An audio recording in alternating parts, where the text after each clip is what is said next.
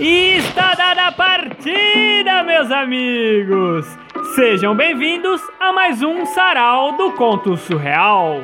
Então, pega os vários celulares tijolão que o seu pai já teve na vida, usa eles para construir uma casa indestrutível onde você possa ficar em segurança e depois senta que lá vem história.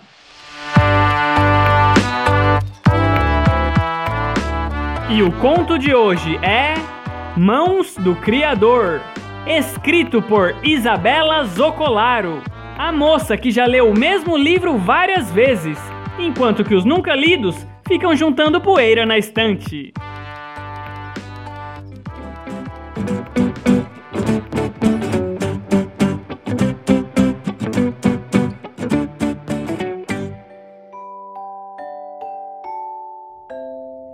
Era uma vez um desenho Nesse desenho estava um mundo onde viviam pessoas comuns, desenhadas com grafite em papel sulfite e por vezes coloridas com lápis aquarela.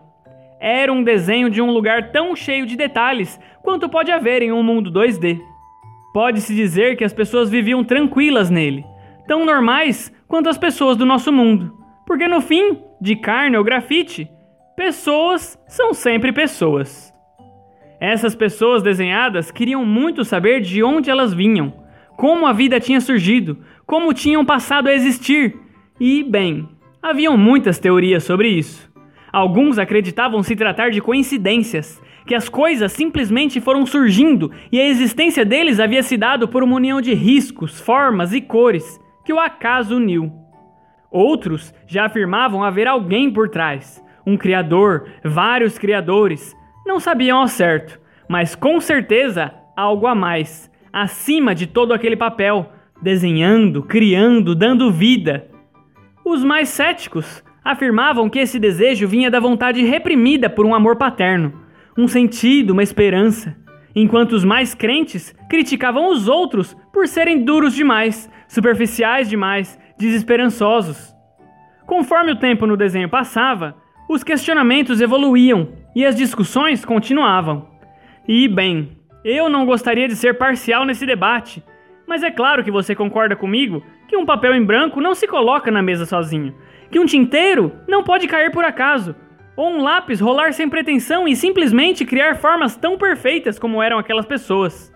Então, realmente havia alguém, um desenhista, artista, criador, chame como quiser, mas ele assistia a tudo Via seus personagens evoluírem em pensamento e caráter, brigarem, chorarem, crescerem e continuarem discutindo o que eles chamaram de fé. Então o artista resolveu fazer algo incrível sobre aquilo. Pegou seu melhor lápis, apontou e com suas mãos grandes, mas delicadas, que sabiam dar o toque perfeito em tudo que tocava, pôs-se a se desenhar ali, naquela realidade. Reproduziu a si mesmo do melhor jeito que pôde. Era ótimo nisso. Mas é claro que passar algo da realidade para um papel exige adaptações.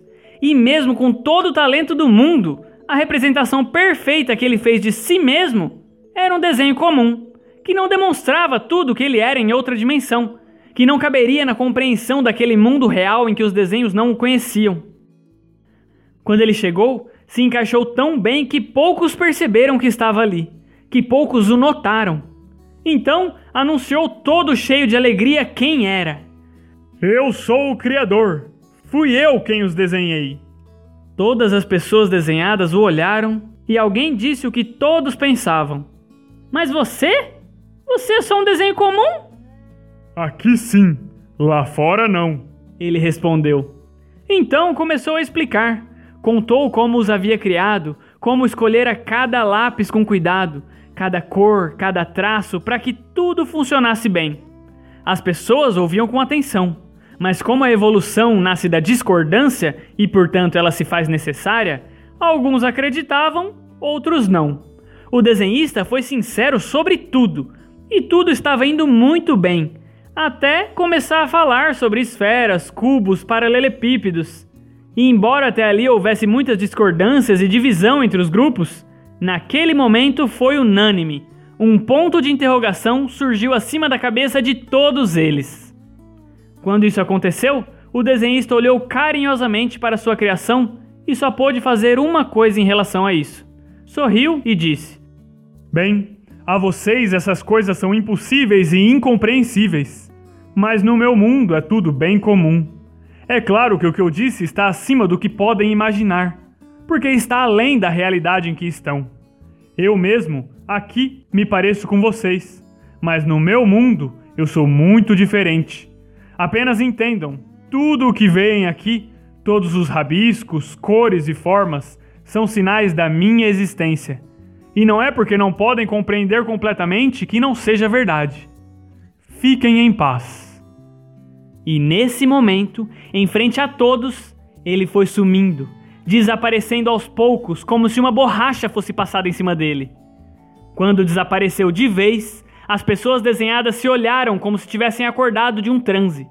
Alguns logo explicaram que era uma alucinação causada por algum elemento do ar e continuaram a determinar que a vida ali só existia por acaso e que tinham conhecido um louco.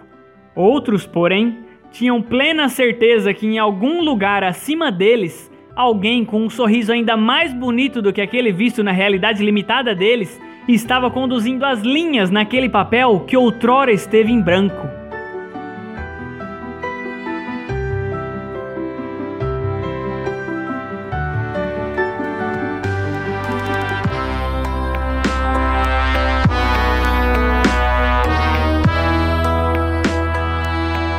E esse foi o conto de hoje, escrito especialmente para os terráqueos e para os ETs. E você que gosta de escrever, escreva e mande para sarausurreal@gmail.com. E lembre-se de sempre que ver uma nave espacial acender uma lanterna, indicando para o amigo alienígena a sua localização.